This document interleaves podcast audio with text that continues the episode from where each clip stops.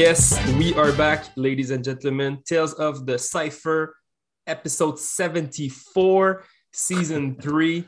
Feels like we haven't done this in months because we haven't done this in months. In months.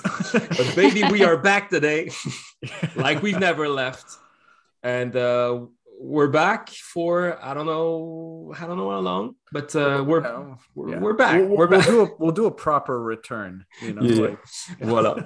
Um, so thank you for everyone for the messages, the, the DMs, and uh, where where have you guys been and all that. Um, we know that this wasn't really like announced or whatever. We kind of just like stopped releasing episodes, but we're happy to be back.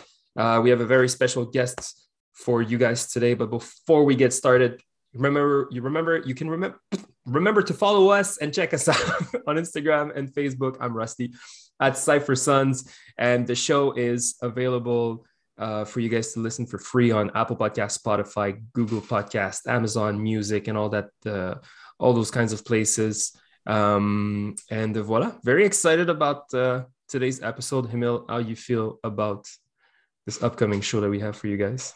Yeah, no, very excited. I mean, we've been trying to book this for quite some time, uh, and it's it's finally worked out. We're all busy people, so really appreciate it. But I guess uh, yes, without uh, further ado, uh, we got Tash from Flow Rock. Thank you so much for your time. I know you're in Vegas time, so appreciate it. How are you? I'm great. What's up, everybody? Let's go. It's good to be here. Yes. Thank you Nice. for It's, it's, uh, inviting me. it's great to to do this and to like have a guest like like Suji said it's been a little while so we're happy to to be back with with you. You know we got a lot of I'm sure we got a lot of things to to question about and ask about. We we had a similar you know type of questioning when we did it with DKC but yeah Mhm. anyway very excited to do it with you. Um I guess kind of to to to start it we you know we we did want to change up the format a bit from our last episodes but kind of necessary to we're just curious a bit we know you're breaking you're breaking your dancing isn't just breaking you've done a lot more you've done jazz ballet locking all that stuff can you tell us a bit about your whole background before i start bastardizing it no problem. um, yeah, well, I think I probably started dancing in the belly of my mother for sure. Uh-huh. And then um, when I was four is my first memory of me just freestyling in my living room. Uh, I used to live in Montreal North, and then um, you know, slowly, I think my parents discovered that, or they saw that I had a, a an inkling towards dancing.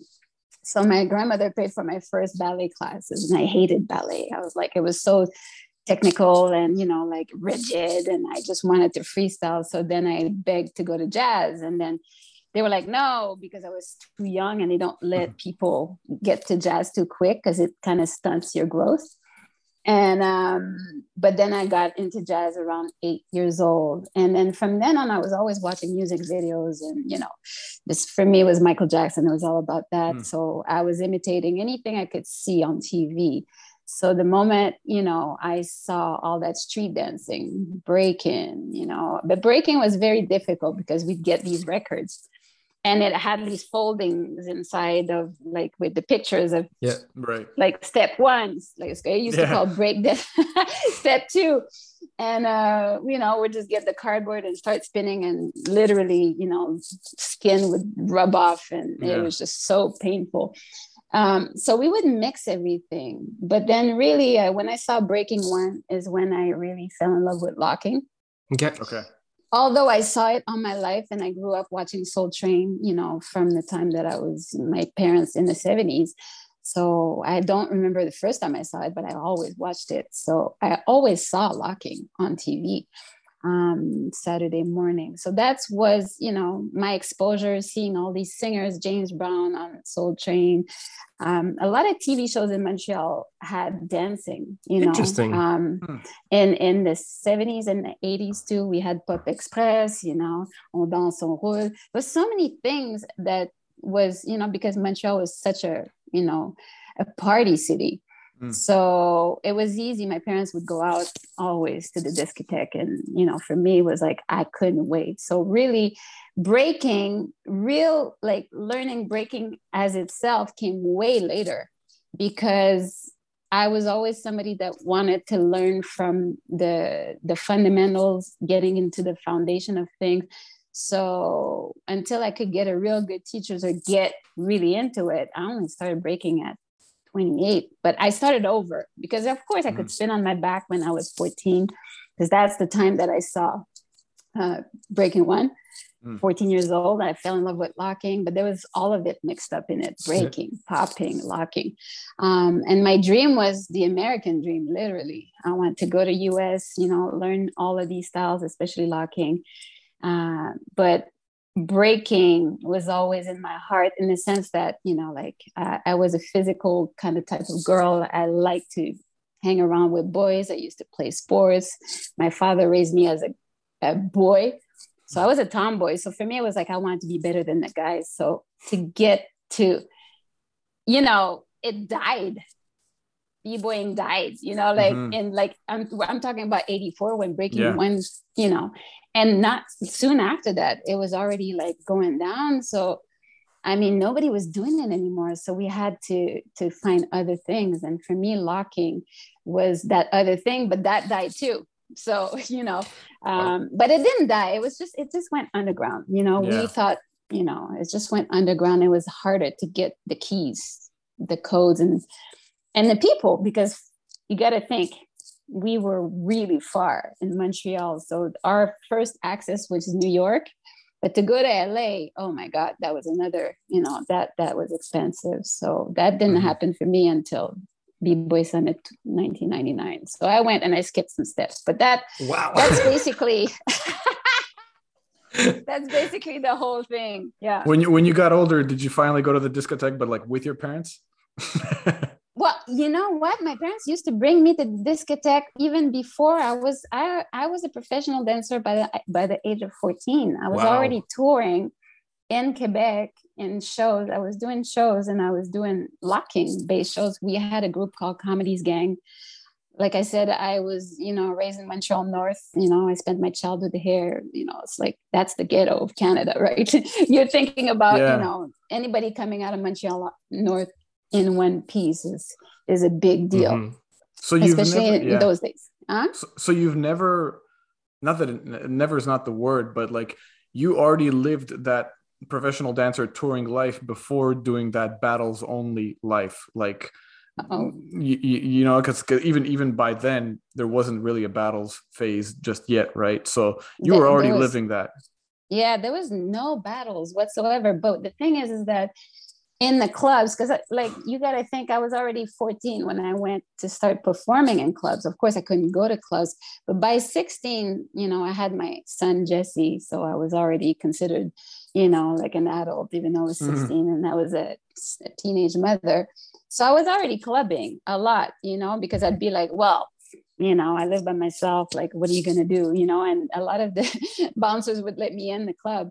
But by 18, I was full, fully going into clubs. And the thing is, in those days, there was no, of course, Montreal.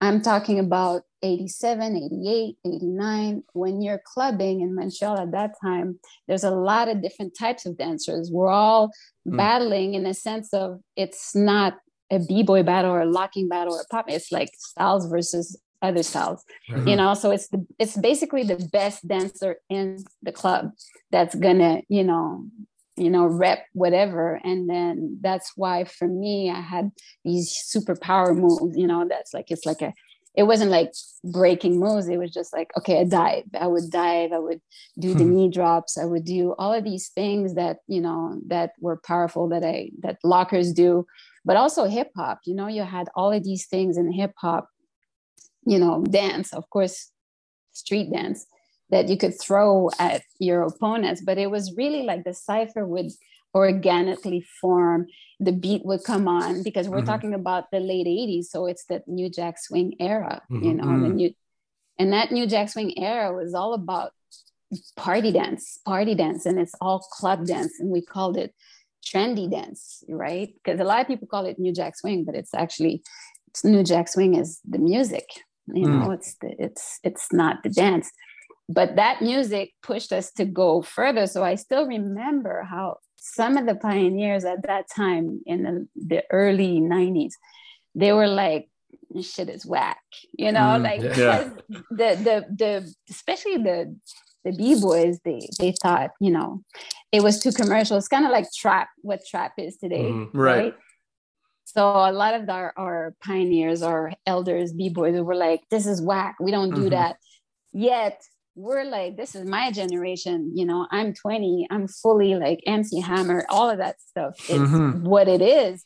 And the music is super fast so we're battling we're doing that. And that's also how we got our gigs.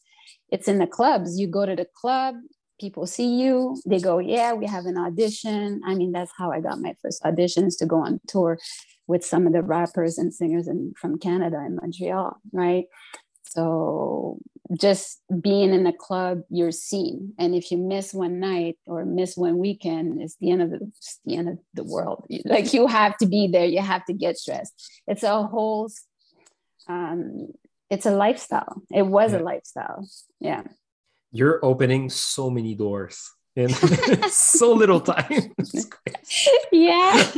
wow. I have a very good memory. Like people like so yeah. Well, you are picturing us, you're you're painting us, sorry, like a very clear picture of what mm-hmm. uh, the energy and the, the the context is. And what what you just said right now is kind of like it's also an eye-opener to say like opportunities used to used to come to uh, I mean, I'm sure the hardest person, but also it was a mm-hmm. matter of timing, right? It's more yeah. like uh, it feels like now it's it's it's a really different ballpark where you're you're you're you're portraying yourself on social media, you're selling mm-hmm. yourself through an agency, mm-hmm. you're you're mm-hmm. posting this, you're posting that, and it's like it's about who you know and all that stuff. Whereas, like yep. from what you're describing, anyone and everyone could make it if mm-hmm they were working hard enough and at the right place at the right time, which is a, a completely crazy concept when you when you compare it to what we're experiencing today. The um, the question I wanted to ask you is um, you you already mentioned like the, the the dance like kind of like dying out um, after the 80s and the beginning of the, the 1990s. We spoke to DKC as you know. Mm-hmm. Um, a few months ago already through the podcast and he shared a story about how like he met you guys at a mm-hmm. I think it's a Craig Mack concert. Emil, am I right? Mm-hmm. So I don't know if it was Craig Mack, but yeah, it was some show. Was, yeah, for sure. It was some show in Montreal, and like DKC was like sitting at the top of like I don't know, at the top level of the venue, and then he was looking mm-hmm. down and he saw a cipher. He tried to, I think it was like Dazzle and some other people. Mm-hmm. Um, and since we heard that story, I think we've been like, we've just been dying to understand like what Montreal was like, like mm. in those, in those few like short years, like before everything blew up. Like you mentioned, like B Boy Summit and and like all of those big jams that happened in the late 90s but there's there's like a, a little like bubble of time that's like mm-hmm. very dark and obscure and i don't know if you can shed some light on like we got teased by it. yeah, some of yeah. the stuff that happened in the early 90s, if you remember any of that. Well, I can. Well, that event, that thing that DKC talked about, I wasn't even with Flow Rock yet. Um, uh-huh. I wasn't because he got in before me. I was probably the last one to get in. No, I was before Clota, before Dr. Step.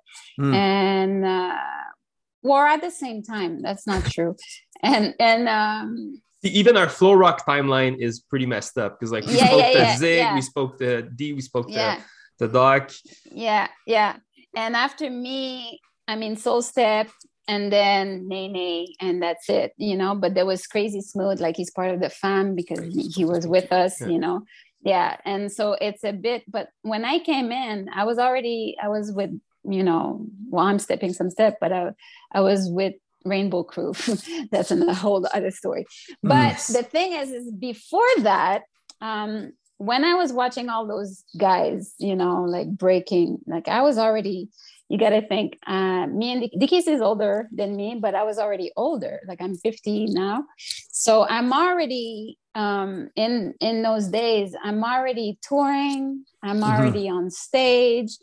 I'm like i'm already in the clubs i like first and foremost you couldn't you couldn't break in a club mm-hmm. you get kicked out by the bouncers.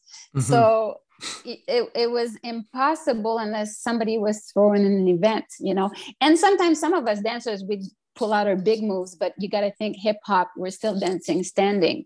And right. we'd throw one move in, like one dive, and then the bouncer would be like, hey, hey come in, stop. Because you know, they don't they they don't want all of the the guests to, you know, like you see legs and drinks because we're on the on the on the on the on the floor with our drinks. Yeah. Mm-hmm. Right. So there was always this like, you know, little tension. But every time the clubs, the hip hop clubs would get really good, it would attract all the dancers, the b boys, you know, because the b boys are always there, but it's not really there. There's mm-hmm. like we've stopped, but we didn't really stop. I mean, I was like a locker. People call me the girl that danced with her arms a lot because they didn't understand because I'm a still a hip hop dancer. We're all hip hop dancers in a certain way because that's the club, you know, that's what we do. We just dance, we listen to hip hop.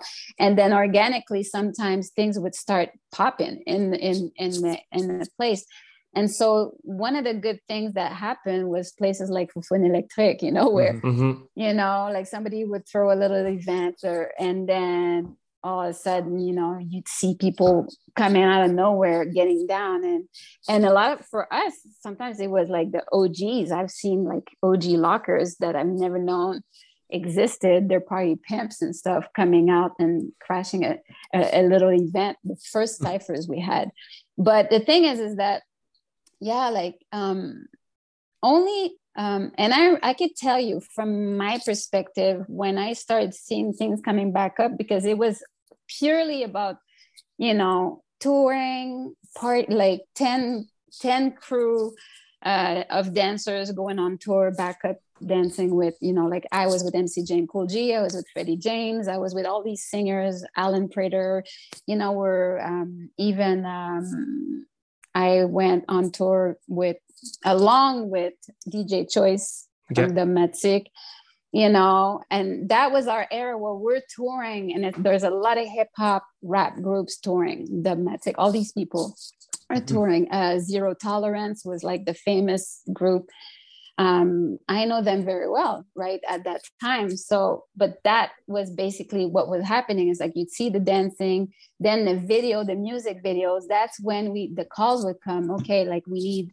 a dancer for this music video. So they would hire b-boys in the early 90s or late like late 80s mm, not so much but early 90s you saw this surge and all of a sudden i remember being home now i have three kids and and my my boyfriend at the time danny blanco was a singer best friend with dkc mm. so i already knew dkc okay. my boyfriend oh. since 90, 91 i already knew him before he even went into Flow Rock so um so few years happen, you know, I stretch. I'm on tour, you know, on and off. Then I have, you know, my daughter. And then I remember she was two.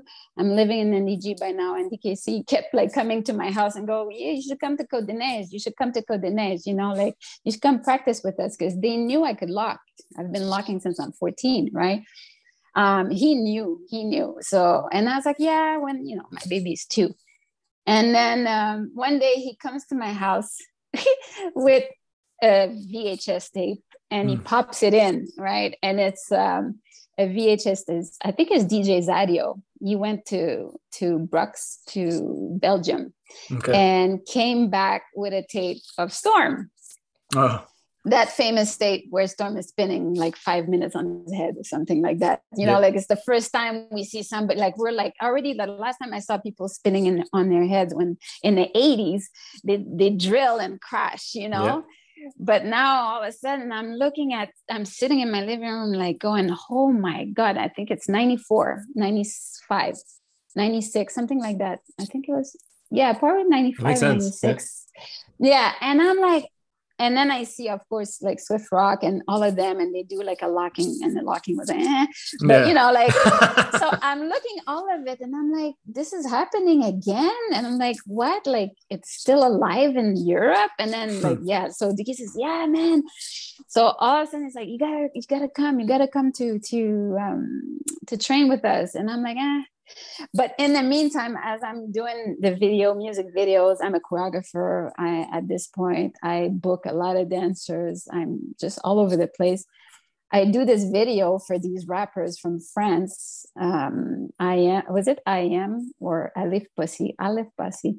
And we hire a whole bunch of breakers, you know, and they hire me as an, another dancer. And I meet Pete, Sky Pete, and, you know, from, uh, and, um, ah, what's his name? From Rainbow Crew, Carl, Cal Godin. Oui, oui, oui. Trackmaster. Yeah, yeah. Trackmaster, Trackmaster. Yeah. So I meet him in the meantime, around that same, I'm seeing, you know, like other crews start to come out because what we had in Montreal was, you know, these these big shows by produced by Ricky D.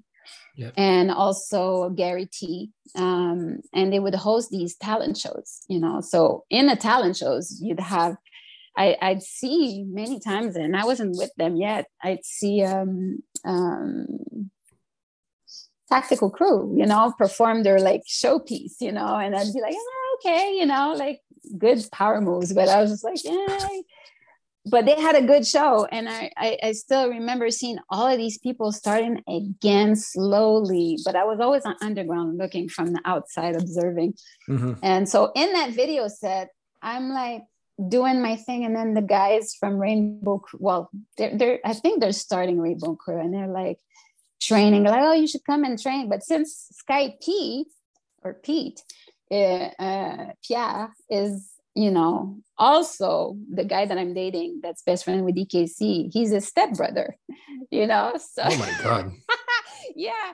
So now it's family. So we right. meet for the first time. It's like yo i'm danny blanco's stepbrother blah blah blah. Like they have the same father like like the, his father adopted pete so I'm like, oh, okay. So then they invite me to a session, but we're sessioning on a video set. And then they're teaching me a few things. And I'm like, I learn quick. So I'm like, okay. So I start practicing, like, you know, was it a four step? I skip some steps, of course.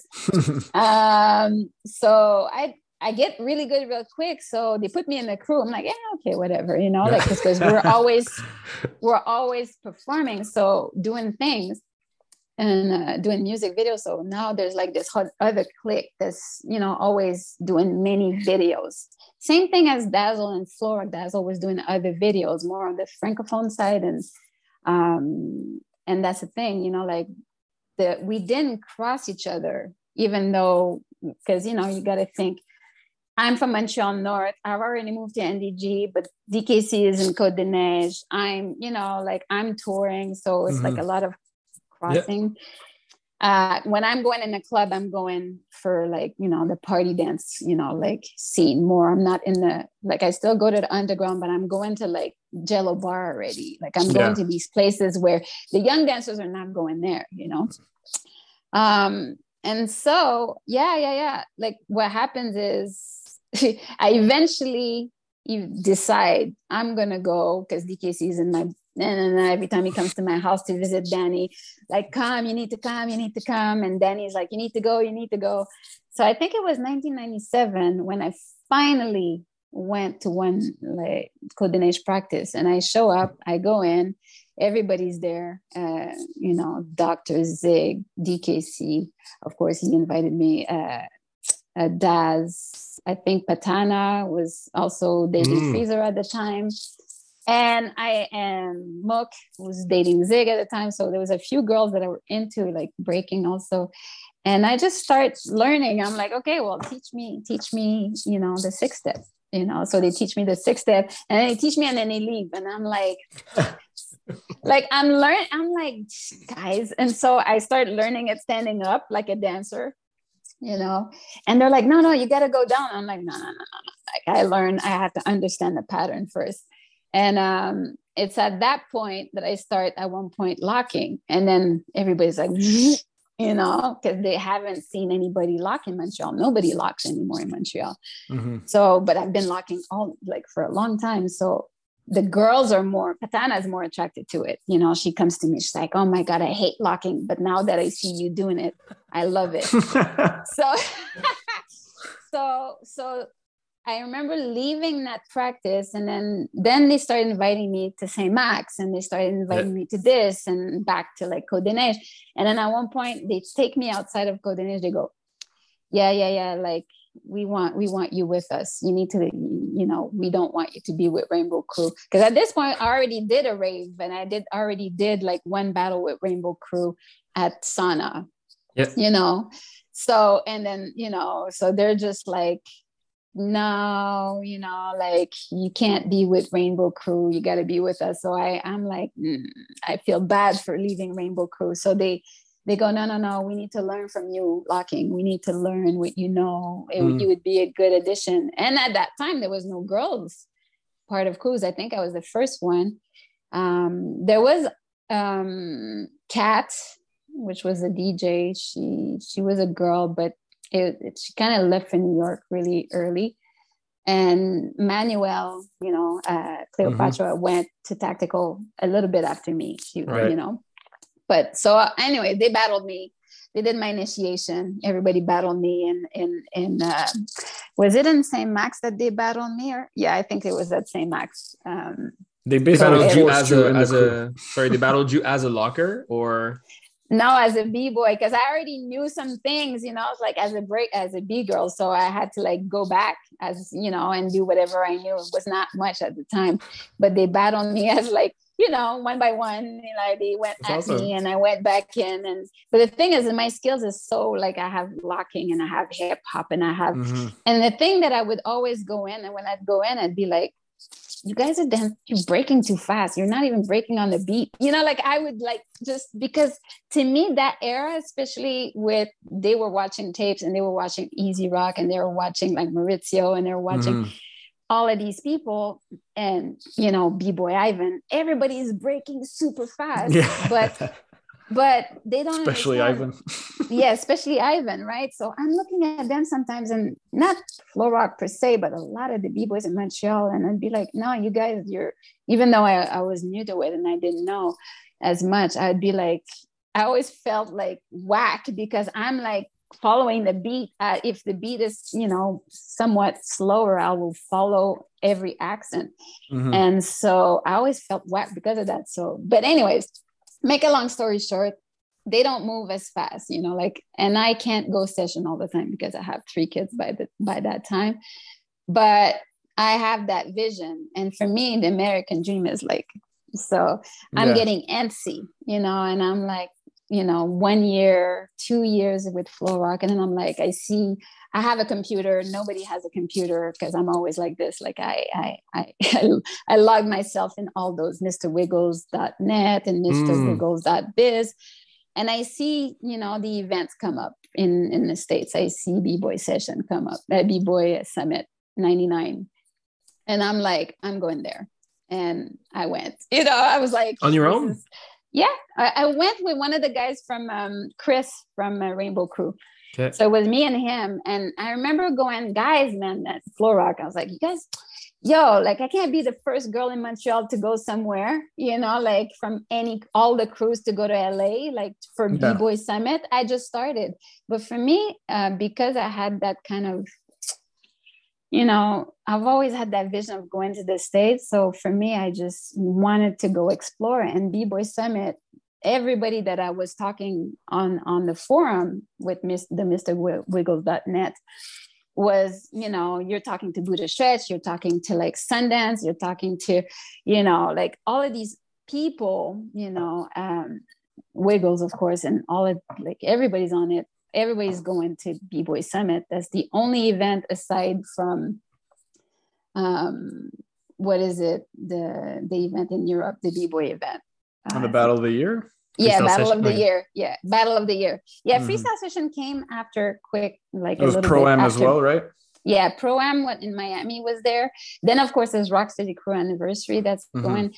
But for me it was always like la i wanted to go there and check the scene um, especially because of like you know the popping and the locking scene. But the b-boy summit was really big at that time and 99 mm-hmm. was super big. So i went there as a b girl for sure. I went and and uh, but then, then i got there and i saw all the poppers and lockers and i saw the people in breaking all my my heroes of childhood Pop N Taco. And then i just was like oh my god i need to start locking again you know like or go mm. back into it. So i did both. I did um, breaking and locking and pop i started learning how to pop and different things. I was just like wide eyed, 30 years old. Yeah.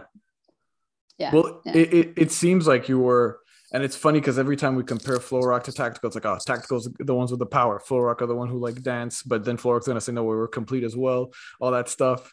yeah. Um, and then you tell them like you guys aren't that much on the beat, you know. Mm. So it seems, and then I'm gonna probably have Flow Rock knocking on my door tomorrow, or but it seems like uh, you kind of you opened up like a, a third eye or something for them, a, a new vision on Mhm. on with your experience and your your other street dance knowledge and being a Mhm. locker to actually being on beat and all these things it just it just it seems like you were you had a lot of that effect on them Yeah. Um, and especially i'm guessing the traveling part as well because one point Flow Mhm. rock started chilling a lot with like Axel Fels and all that stuff right so Yeah. yeah yeah and the thing is it's so funny because um of course they were on beat but they were not on the rhythms you know and they, they didn't know it's, it's it's like they Flow well they saw it than- through a breaking lens right yeah they're like looking at dance through a breaking lens through power moves and stuff like that where i'm making my stops like in locking you Mhm. have these stops in the music you have these pauses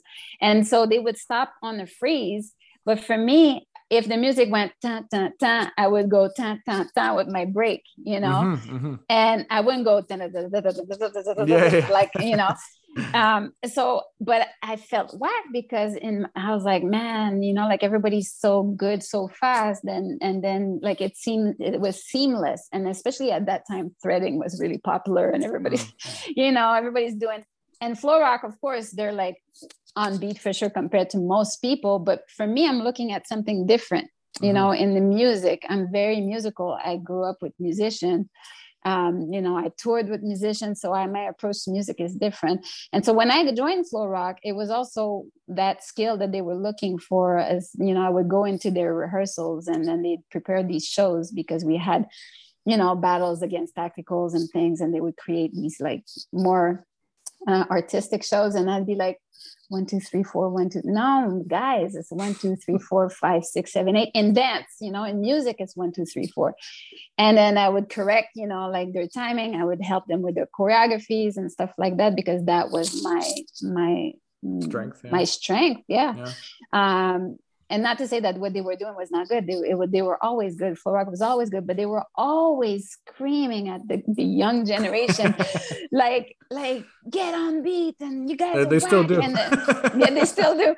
And then I'm looking at them like guys, and I remember, you know, like people like Boom Beast and Monster Pop when they are in Area 51, and I'd be like, like, don't worry, guys, you guys are good, you know, but it's like, don't, you know, like I'm trying to be the mother of everyone and like, you know, Yeah. not like, and they were like really, you know, like they rubbed a lot of people wrong, you know, because I mean, because they're still like that, like you said, but it's out of like this goodness of heart, and and um, and so yeah, what I what I would do always for them is, um, you know, I have that business. I, I had this business mind, like always, like I had the computer, and then I had, you know, like ways to do the CVs, and you know, like book them on on the tour shows. Like I remember I booked Flow like Flow Rock when we did the the opening for Ja Rule.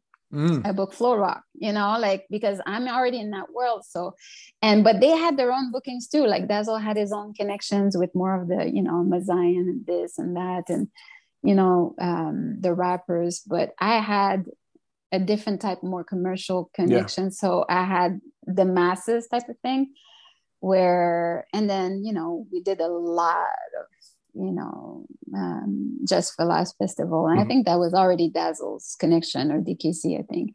But the thing is, is that when we got more to Europe and France and doing all that work, that was me doing the work, you know, Yeah. like doing the paperwork, the the booking, the flights, the this, the connections, you know.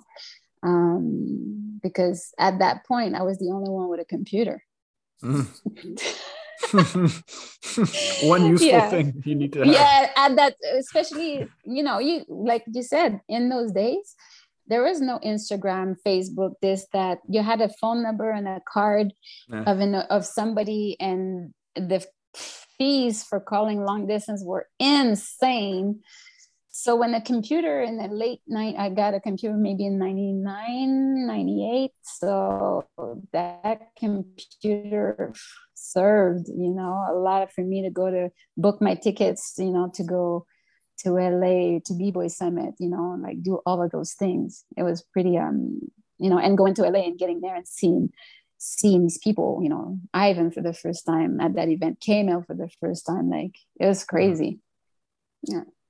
I'm like, I'm, I'm kind of, uh, I'm kind of like curious to, to, to, to hear like your, like your stories on how like you navigated through all of this like touring life like i don't want to i don't i don't want you to, to, to have to go all the way back but like Mhm. what is it like to what's it like to be like a touring artist like in those earlier days of like um again like no social media no whatever you know like Mm. kind of like uh, you're living through like a special bubble and you're moving like what what is it what was it like to be touring in those days because i don't know what's i don't know what's touring like i've never toured Yeah. in my life but like i can yeah. see what like hashtag tour life on instagram you know like Mhm. i can see what it looks like Yeah. but i don't know what, what what was it like to tour like back then it was the most amazing thing. It was dramatic, you know, because there's so much drama, so many groupies,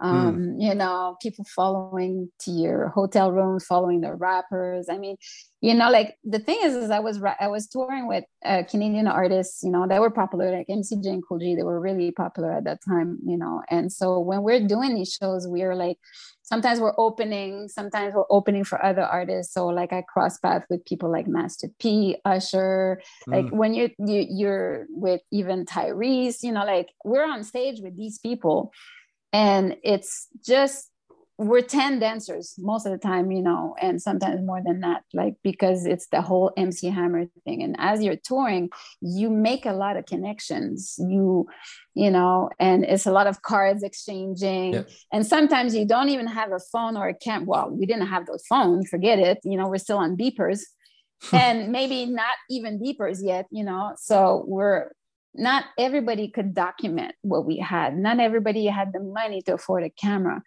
Uh, or even like a like not Yeah. even a video camera, like a, even a camera to take pictures. So a lot of things got lost, you know, like where it can't be documented because it was live in the space. So luckily, by the time you go to B-Boy Summit, you know, like there's things they start they filmed their event, you know. Yeah. But on tour in the 90s, like in the clubs, there's like it's just whatever happens, happens. That's why the fear of missing out was so prevalent for us because it's what you said. It's like it's who you know and it's you have to be at the right place at the right time on the right night you Mhm. know so for us when we go out and tour you know like it we it's the tours were built in a way that we'd hit four different places in one day performing for we'd start in the morning in you know a morning tv show. So you do the tv show. Then you go to the mall. Then you do a show mall because it's always about promotion. So the show mall with all the kids and their parents you know like the show mall like you're in the mall and then you're performing. Then you go to the high school. Then you have to perform in the high school you know because that or whatever school university whatever it is and you're performing there. And then at night you do the clubs right? So that is a promotional tour. Most hip hop artists at that time that's how you had to do it. Um in those days like people like NSYNC and you know backstreet boys they came to montreal. They got famous off of montreal. They were Mm. i mean that's how it started for them you know Mm. in places like montreal. And then they care they they, they grow their their their fan base and then all mm-hmm. of a sudden they're bigger than life. So so a lot of our tours were more promotional tours. We're paid by the record labels. We're paid by Capitol I, I was paid by Capitol Records. I had my checks. It was like really a, a time where you know everybody's together. You're in the hotels like there's parties there's like after parties people like in each other's room.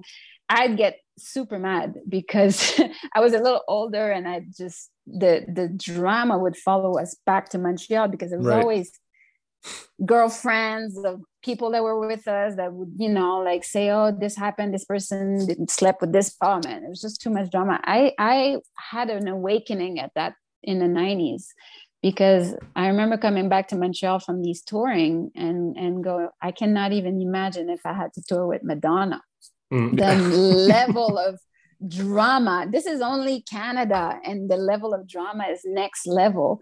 And i could go to these events where you know like, like let's say you're with these famous artists and you know like opening for mary j. Blige opening for naughty by nature. I did a lot of that. Wow. And seeing these personas and go i hate her. I don't like mary j. Blige you know because they, she was mean and then hip hop like naughty by nature was super nice you know and you meet people and you form and you know you'll never really become friends with these superstars but at the same time there's a level of respect that mm-hmm. happens mm-hmm. as you're doing it um, yeah. and so that's how i built my connection my big network i had a huge network and through that network i would just book you know the dancers and, yeah. and that at that time there was no dance schools there was no not yet. Anyways we're really doing community work. We're doing i'm teaching hip hop like no more more like aerobics funk low aerobics. Mm. i'm doing a lot of that stuff you know in gyms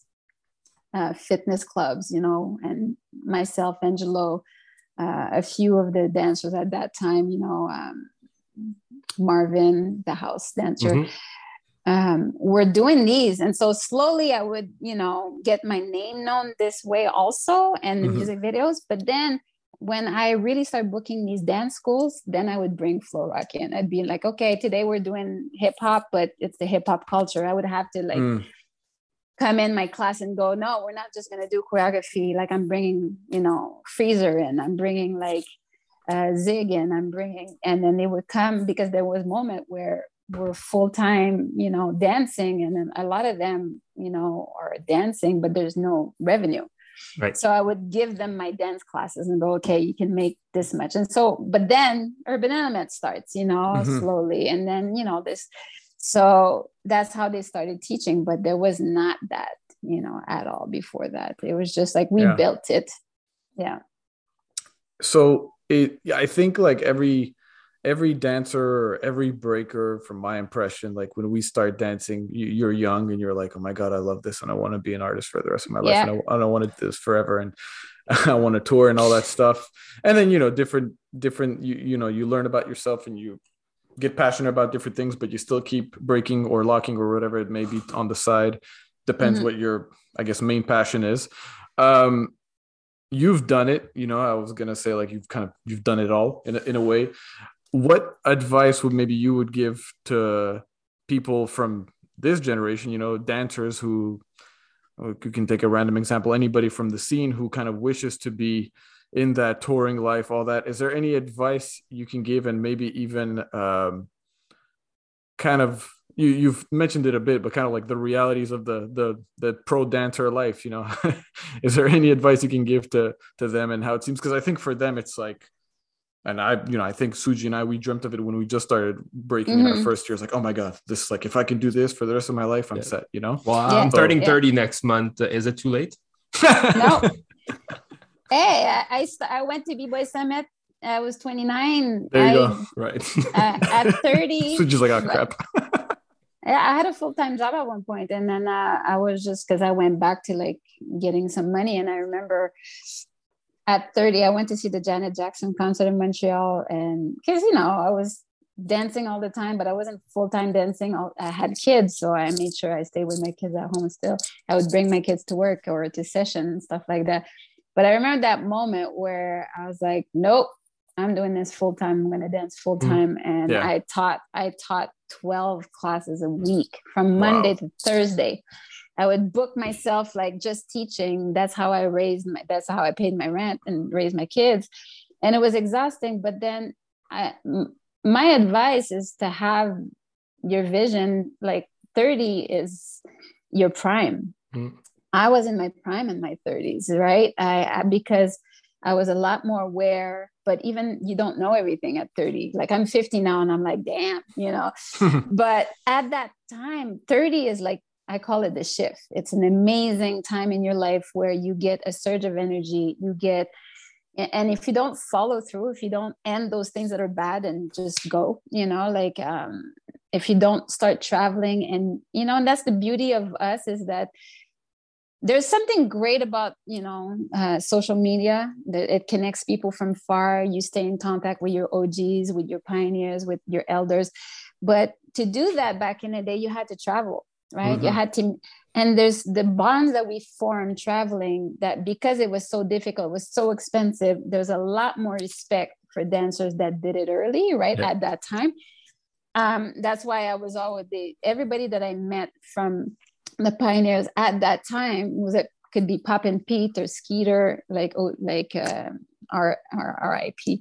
Um, all of the you know uh, Pop N Taco, all of these guys that I was looking at, and Don Campbell, of course, the creator of yeah. Locking, they they became my friends because they see this girl from Canada just going every year, you know, or every four years, or whenever I could, like dish that money to go to these events and and i would come home broke you know like i couldn't even pay my rent but like that that stuff is not the money is not even what i remember is the experience of right. meeting creating that network um, going to you know those places where you see people and still remember that famous battle at b-boy summit you know ivan versus like kml i was right mm. there in front. Like I was wow. with Ivan watching Ivan get down in the corner. I just saw how like Camel just jumped over my head, start, you know, like and I got squeezed outside. You know how they squeeze you out, you know, because everybody's yeah. like pushing and like it.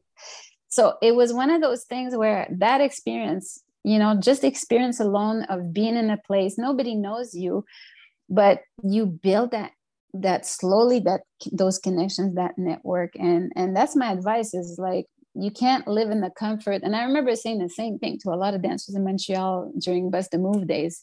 I was like, don't be comfortable in yeah. Montreal.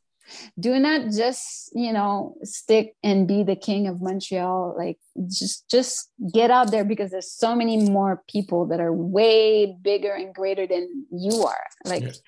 I saw people that I was like, oh my God. And then they don't even dance anymore, some of them. But um, but when you're in those ciphers and i remember going to new york all the time brian green had the house dance conference and then even though it was a house dance conference it was still b-boys poppers lockers everybody was right. there you know? Yeah. so you meet the same people that you saw at b-boy summit. There was this whole culture attached this whole community attached to what we did. So so that was that's why when spicy started like the bust the move she's like i need this judge. I'd be like okay i have the number. I'm those are my friends now you know? They're still my friends up to today but when i was a kid i was dreaming of meeting these guys these people that inspired me to like be the dancer that i am. So that's that's the key it's just your network your connection you know like reach out go places travel. Um the traveling for me was really what built my my my dance more because yeah like in montreal montreal is it's that's why i'm in vegas right a lot of us leave because montreal is so it has the best community in the world. Like when we talk about dance and and talent and soul and funk like montreal there's something about montreal that's yeah. unbeatable. No matter where you go in the world i talk about montreal. But when it comes to vision and and and work and and you know tr- like just building your career montreal is like 20 years behind you mm. know like when it comes to the the dance you know the quebec scene like it's a bit of a sect you mm. know the contemporary scene you know like okay. the, like when we started getting on stage you know performing with Flow Rock and then even when my little tin bit with Disney Quasi I was like shocked, you know, to like how narrow minded, you know, a lot of the programmers were about street dance. It was just like the fear of, of hiring street dancers mm-hmm. was really prevalent. And so at one point, there was no, I mean, it's either I work full time every day teaching dance class with a few videos here, a few connections, but if I don't sit with those you know sect people like the the, the french quebecer you know. Yeah. like the, the the quebec mafia i call it the quebec mafia. So um, you don't get very far right? So as right. soon as cirque du soleil knocked at my door like and i got that gig i was like bye. But that was not my dream job. I was just like no that's a job. You mm-hmm. know i'm getting out i'm going in the states you know like that's the the american dream that's my dream you know? So but following your dream is like the you know making like see it in your head and making it happen is the way i did it you know um my um i've been teaching at uh rockwell family i don't know if you're familiar with that studio yeah. in south shore i've been teaching there for 13 years now and uh, wow. every year the the school organ well every year prior to covid but every year mm-hmm. the school organizes a a convention where they where they have like uh, guest teachers from LA and and other mm-hmm. places and stuff. And uh, just a few weeks ago, um, it happened again, and um, we were at an, at an after party, and I was talking with one of the one of, with one of the guest teachers from LA, and um, he was talking about like his life as a choreographer, traveling the world and mm-hmm. selling these choreos and all that and all that, mm-hmm. and and as a as a freestyler as a b-boy myself i was i just kept like thinking about like how like how is one person selling or working to teach choreographies or or, or how does mm-hmm. that work you know because like me as a, as a dancer as a b-boy like i teach mm-hmm. concepts and ideas mm-hmm. and moves and mm-hmm. stuff and i let people kind of like build off of that and um i was reading your your your bio on mm. your website and uh, and you you you had a line that that went uh, along the lines of like your vision uh,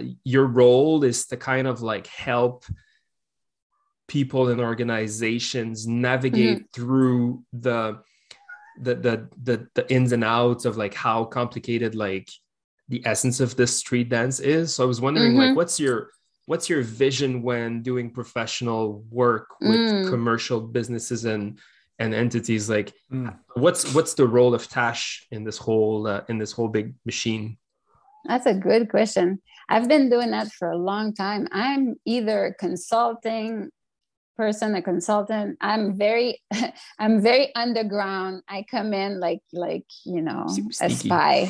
I'm yeah yeah no i'm a spy. I go in like a lot of people don't know like like everything you see you know that changed you know with hip hop international like the world battles like i helped made that happen. I brought all the og's back to judge these events that were super they're still cheerleading. I quit that a long time ago. Cirque du soleil same thing. I brought in i i try to have a progressive approach to dance but keeping you know the essence and the authenticity you know? So when people approach me and they, they tell me like how can i make my event better? How can i do this better? I already go grab my hmm. network. I'm like it's not even about me giving myself a job. I've never judged the locking portion of, of hip hop international or anything like that but i'd be like no well don is don is the creator. Like you need to bring him. Here's the yeah. number you know? In cirque i would just teach you know like locking and popping and then I'd brought pete to teach. I'd bring you know um, even sugar pop came teaching you know some classes. I brought the go-go brothers from japan. There's a lot of things that i was doing. I did the same thing with with um with the bust the move with spicy. I would tell her hey this is the person you need to bring. This is the person you need to bring. Um, because i had formed these bonds. And for me the new generation and then a lot of the industry people they they don't know anything about street dance and they think you know oh it's easy you know like i'm just gonna hire any kid off the block make a choreography and then and that works for a minute. You know it's like five like it's a five minute you know uh, fame five minutes of fame. But the thing is is that they don't know how to like you know connect all the elements to make an event work. So i have the, the las vegas locking camp in vegas you know and i still bring all the pioneers. I mean we haven't done it for a while because of the pandemic but that's the thing. That's my role. Like in cirque du soleil i'm a coach. For a long time i was just bringing back you know the essence of lo- of locking in the show the beatles love because i want to keep that essence mm-hmm. alive. And even though sometimes i'm like ah you know it's still commercial. But i try to make sure that the the the owners or like the producers have a direct connection with somebody that knows. And if it's and most times it could be me but i'd rather you know um, a lot of the times and I, I think that's why there's this this this is what i do and i'm recognized for more of like what i can make happen for other people right, right. so and that's why the spy is like i could be sitting even abdc in the early days before it was abdc it was world called world battles it's the same like that TV show, I was sitting on the board, you know, looking at a lot of these, you know, dancers, you know, famous dancers, you know, those who got the job and those who didn't get, like, say things about the originals and the pioneers and the elders of the b-boy worlds and the poppers and the lockers. And they're like commercial choreographers and they would say things and I'm like, you are lying, you know, in my head because they want to get that job. And I saw, you know, in being in LA and being in the commercial, I saw how it worked, how the machine works. And it's not very pretty, you know. And that's why you don't see a lot of the the the authentic dance being presented because the way it works down there is, you know, street dancers were hard-headed you know? It's like nope it's whack you know? And mm. then they want yes people you know? And then maybe they want one simon cowell but he can't be you know like us you know? He has to be you know?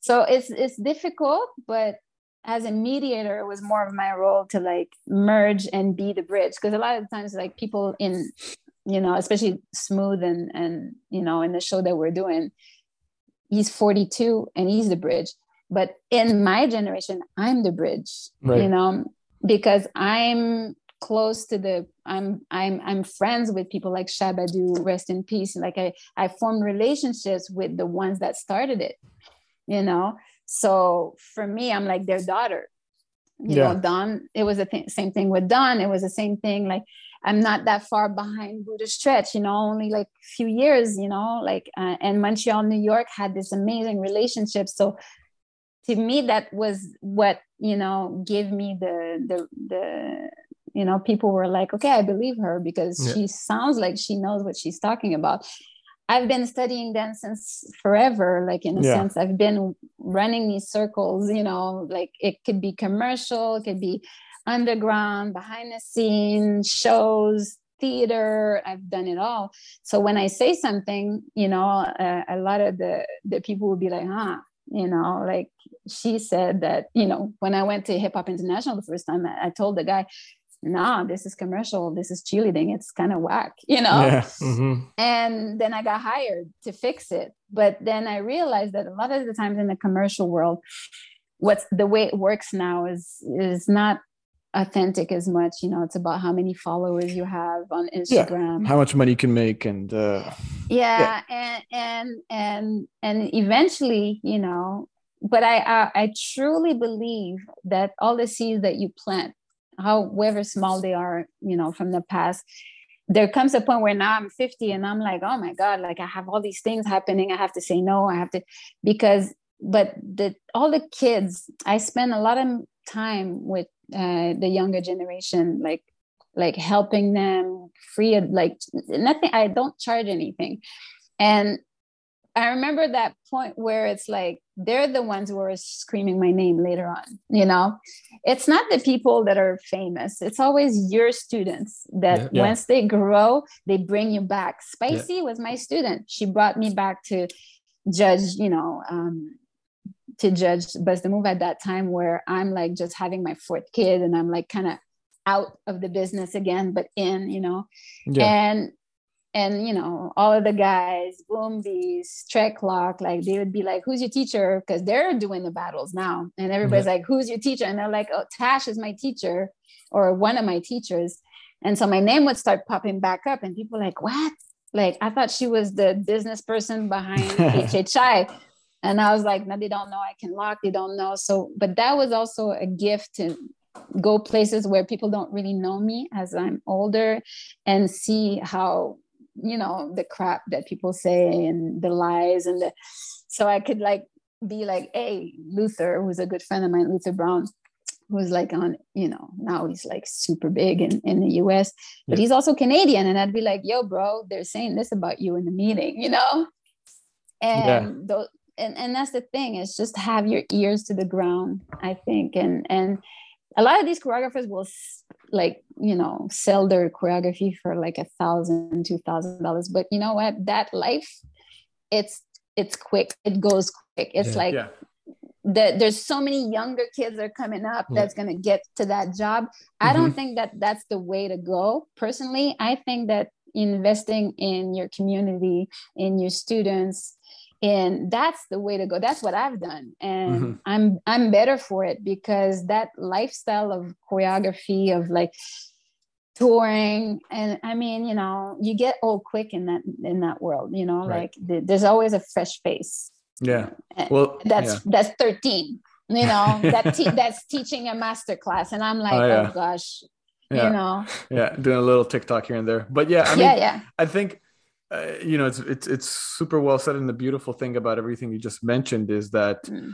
you did it out of selfless manner you you had these opportunities for these big gigs and you weren't like oh this is my time to judge or do this or do that mm. you brought other people into it um and and you you exactly did that right you used the community you had natural connections from the past that you've that you, mm-hmm. you know it's not like you're this new person with this mm-hmm. opportunity mm-hmm. it's like hey let me bring in this famous guy that i don't know you know you've paid your dues you've met everybody yeah. and all that stuff so i think that's that's all amazing everything you just mentioned right you did it you you it was all in a selfless manner um kind of to I did have things, ambition. I did have ambitions though. I'm sure you did. but mean, it was it was yeah. selfless. Like I love to mentor kids. Yeah. I love to mentor young generation. I love that. Yeah. Well, it seems it, it seems very genuine, right? Um, so kind of to wrap things up here because we could talk here for hours, literally. Mm-hmm. Um, but uh, I have a last question for you here. Um, we we kind of had in mind to ask you like, oh, what kind of tape revolutionized or opened your your your head uh, in terms of dancing and you mentioned storm there uh, when mm-hmm. you saw it you're like oh my god but was there a tape and it doesn't have to be breaking related it could be just general in dancing was there a tape that made you see things in a different way in terms of the actual dance right because you you were that kind of mm, co- mm. coach you know who helped Flow yeah. Rock in in a different light uh, in terms of actually dancing and feeling the music was there a footage mm. that you had seen back in the day that that made you think oh my god like this this is something else now oh that's a loaded question aye aye aye a tape i mean i've seen a lot of tapes uh you know my whole life is there one it's just there's an accumulation to... of Soul Train, like all this it, goes you know, back. It's it's definitely you know Soul Train was like holy shit, you know what is going on down there? I want to be part of. I want to have a bite of that. Mm-hmm. I think personally, for me, it, it it wasn't so much. I mean, you know, I saw Beat Street. I love that. You know, I saw a lot of the original, like very commercial movies breaking was the one though i think and michael jackson because michael jackson you got to understand like when we're growing up when michael jackson started like i was still a kid and then he's still like in the jackson five and mm-hmm. um so michael jackson you know when the music videos started coming and the choreographies and then the dancers and i'd see the poppers i didn't know the, the poppers were in there i'd see the all of it i still remember like freaking out you know going mm-hmm. like I want to be, I want to be behind Michael. I want to meet Michael. Of course, I met Michael Jackson. I'm lucky. I had that, that, that I've been able to, you know, have my vision happen, like my dreams. I would dream of Michael Jackson. I would dream. And I remember watching Breaking One. When I saw Shabba-Doo, and of course Soul Train, I'm watching that. I want to be there. I want to be in the US. I don't know. I remember calling on my phone you know different like places in the us like to try to audition and be like nope you don't have a visa nope you like and i'd be like what you know and uh try to make these things happen but really breaking one and you think you know it's kind of like you got served for a lot of the generation yeah. after me. Like, yeah. when I, yeah. And for me you got served was like eh, i know those people you know like eh, yeah, you know like, like but they were good. Like i love flowmaster. I love like you know those are my teachers too. Um wait flowmasters and you got served? Yeah. Yeah I need to watch it again. yeah he's in that crew. He's in that crew that's like that's like uh, battling at one point the other crew and he's locking you see he's in there uh, okay. is yeah, he yeah. is he battling wicket or he's with wicket I think he's with Wicket battling, but I'm not sure. Like, anyway, I have to. I, I haven't seen. yeah. yeah, yeah, yeah. Like so, he's in You Got Served, but at that point, all these moving movies are popping up. But I like that breaking scene, breaking um, one, you know, and then you know you got that they're trying to raise funds, you know, breaking two too, of course, because breaking two they're raising funds for that community center, right? But in breaking one, you got Shabba-Doo who's on top of the building and there's like the palm trees and, and the nice sun and the beach you know you got venice beach everybody's battling there. But he's like kind of swaying on top of the building like with his legs you know like looking at the horizon. And I, i'm sitting in a theater. I'm like maybe 14 years old 13 14 i can't speak a lick of english at that point right? But i'm like i'm going there. This is what i want to do. I want to do this mm. dance mm. this locking dance from that point, everything, and also Michael Jackson, like uh, whatever Michael Jackson did, I was like, you know, I have to, I have to like imitate everything he does. Right. I tried everything, spin on my back, like whatever was on TV, I wanted to achieve it. And so I think that that's what it was. After that, we had so many videos at that time that it's hard to pinpoint one. For sure, when I saw that video that uh, that DKC brought from from Belgium and, and you know like or Zad DJ Zadio, when I saw Storm, it kind of pushed Montreal to get back, you know, mm. because we're like, wait, wait, wait, wait, wait, what what's what's happening? What Europe didn't stop, like, and we had stopped too long, you know. Mm-hmm. There's still like little clusters of people like fooling around but i think that it had that same thing for all of us in terms of breaking that's when i want to break again i was like shit i don't want to spin on my head but there was this whole thing the theater the theater aspect. I also saw another tape um uh also that kind of brought me back. I saw sundance and sugar pop in a tape from france um and they were performing on stage locking and that was 96 and that tape was ro- rolling around at the same time mm. as the storm tape and then all of a sudden you know like it's just you know every day at dkc's house or you know whatever dancer's house we're watching footage of of course maurizio. For me it was for us it was you know um ivan for sure. We were yeah. like holy like is it sped up? Like we couldn't yeah. figure it out. Until i saw him live i was like no it's not sped up. He's that crazy. He's yeah. real um, and Maurizio and uh, Easy Rock, because Easy Rock at that time had come with Asia One to Montreal. Right. Like Wiggles would come. We had sauna, we had battles. So there was this whole like era of like tapes where we're just like, you know, watching. But I could say for sure Breaking One was the one that, you know, mm. like made me want to pursue the American dream and go out there. Aside from Michael Jackson, yeah. Nice. Right. Kinda, but if you watch hate... it now, it if you watch it now, you, it's like it's so tacky, you know. but it works. It, it, it just yeah. works, and it, it has yeah. like this mysterious kind of like mis- mystery to it, right? That yeah. back then was probably kind of like sparking so much in mm. in everyone's like head and heart and yeah I, I, yeah. I was gonna say I kind of hate that you just slipped like that that you met Michael Jackson, but I guess that this is gonna be for another time. But yeah, maybe part two. Exactly. Maybe a part, part two. two. Uh, you've been so generous of your time, and uh, we really appreciate your your your knowledge and your generosity and your your stories. It's it's ah, amazing to get you. to know you. Like we were saying before recording, like we've been in the in Camille and I we've been like dancing since like 2009 and like your name has come up like so many times and like we literally I don't even think I crossed path in a jam with you like no. or maybe like at BAM or something but like it's insane like yeah. there's so much that's un- untold from like the stories of everyone and and and there's a lot of things like yeah. for me like i i know i've like i don't i used to go out i could there's so many jams in montreal like and every time i come back to montreal i wish i could just really do that life but yeah. i have like five grandkids yeah. I have, you know, like so many like little things that I have to do, always touring with b-boyism and yeah. you know, and my body is taking a lot of my time. Think about that. yeah, no, we didn't talk about that, but we talk we could do the next that was a whole like me and DKC, like ah man.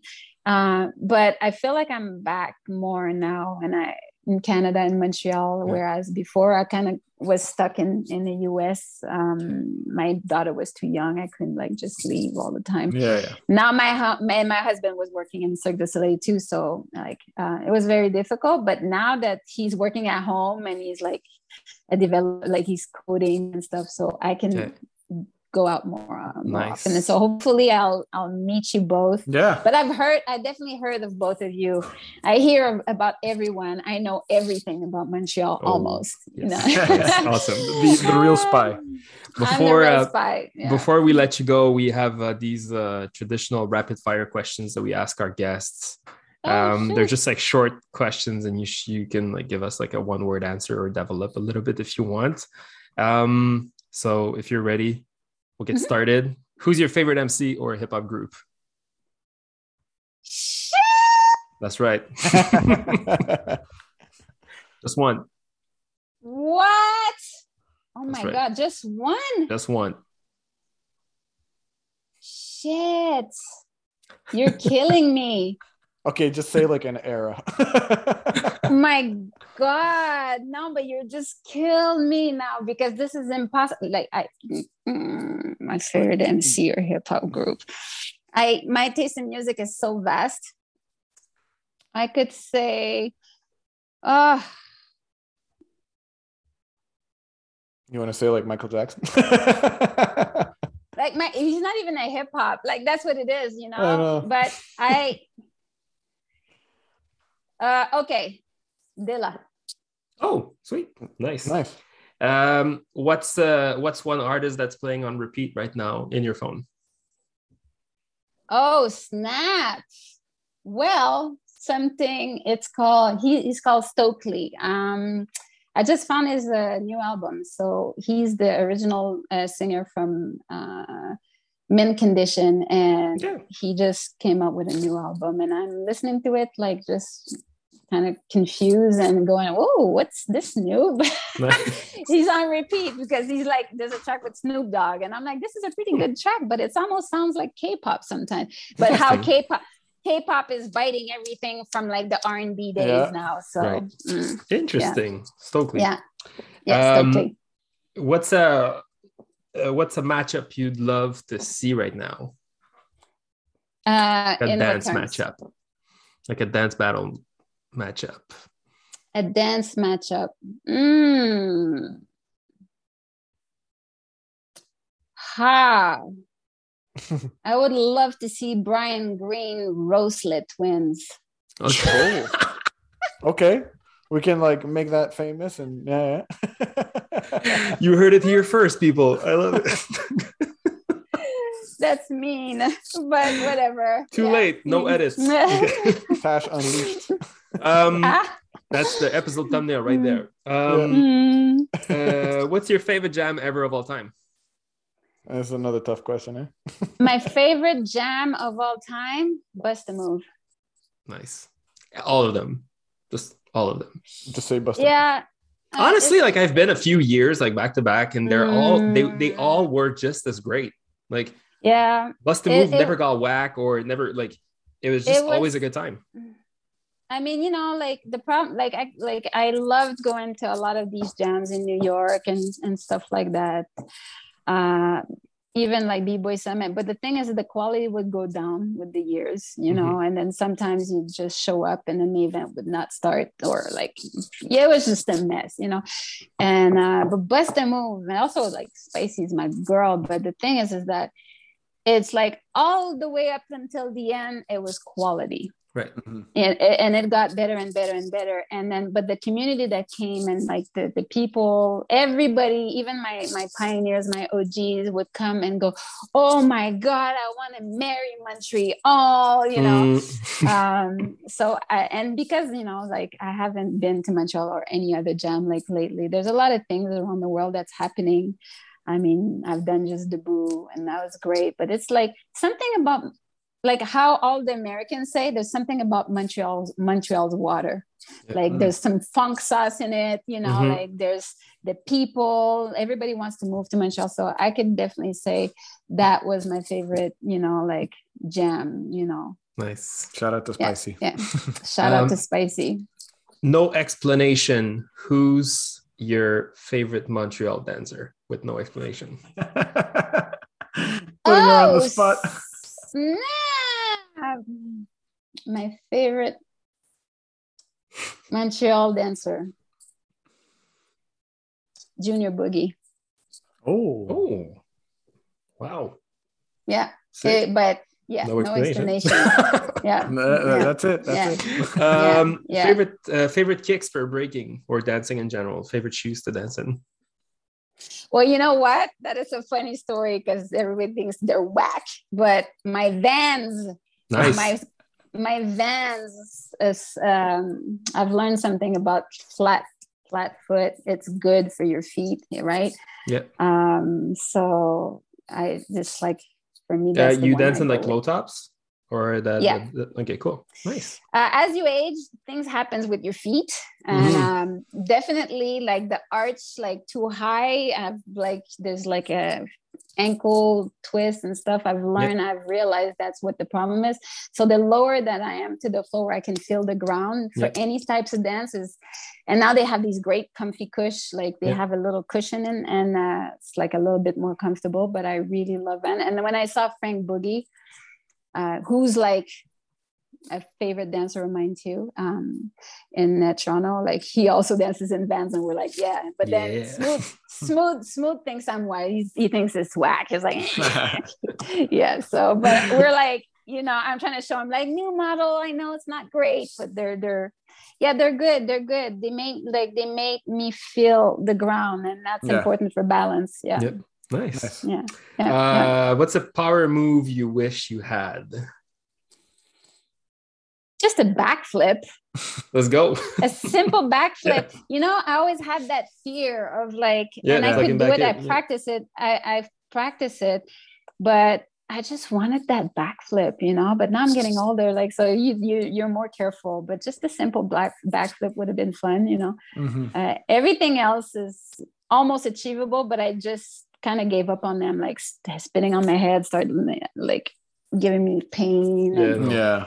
You know, like windmills were like, uh, and then of course uh, all the as, now now people are doing some crazy stuff. Like the new generation, I just mm, it's like superhero shit, mm-hmm. you know. Yeah, yeah. The last uh, few questions are again with no explanation. All right? mm-hmm. uh, West Coast or East Coast?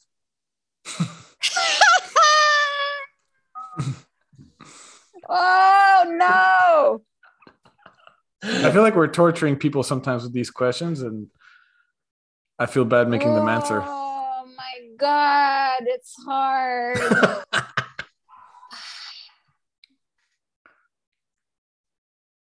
Oh man, I can't answer that question. It's like okay, it's okay, like fine, a, fine. It's a it's a tie for me. You're gonna get but, in trouble. But, no, no, no, no. Wait, wait, wait, wait, wait, wait, wait, wait, wait, wait. Hmm. No, I have to go with. Oh no, I can't. Yo, none, none of like, the coast like, police is gonna come on the show and like. Mm, okay. No, but it's it's a very difficult. It's a very okay, but yeah, I'm gonna go with East Coast. Okay, cool. Uh, Even though we'll I love West Coast, but East Coast for sure. All right, so yeah. we'll see if you're consistent here. Tupac or Biggie? oh no! You see, that's when that's when that's, that's where we cross the line. Eh? That's when I'm I'm a Tupac girl. Yeah, you know, that's why West Coast is like mm-hmm. I'm a mm-hmm. Tupac girl. Okay. Uh, Ken Swift or Maurizio? Ken Swift. Let's go. Premier or the RZA? Ooh, Premier. And um, now you can explain a little bit if you want. What's the Montreal style? What's like the, the water in Montreal? What's what? Yeah, what's with the water in Montreal? Yeah, it's it's the funk sauce. Mm-hmm. You know, Montreal has that funk swag, whatever that word is like passe or like, but mm-hmm. um, yeah, Montreal is the bedrock of the part like the party scene. Montreal is like Brooklyn, you know. Mm. Montreal is like it's very East Coast. It's very it's it's it's down, you know. It's grounded. Mm. It's I think that's the word. Montreal is so grounded in in art and and culture yeah. and multicultural that you you know it creates these amazing artists and i just want these artists to just you know ex- go out there show their talent you know because everybody gets curious about montreal yeah. and why we're so good and why there's so many great dancers you know hailing from montreal so so yeah the groundness the funk sauce the water Tash, this was an honor, like honor, legit. Like it was, a, it was really a pleasure to chat with you. Thank you so much for taking the time. Thank you. Thank you, Tash. Thank you, guys. Thank you.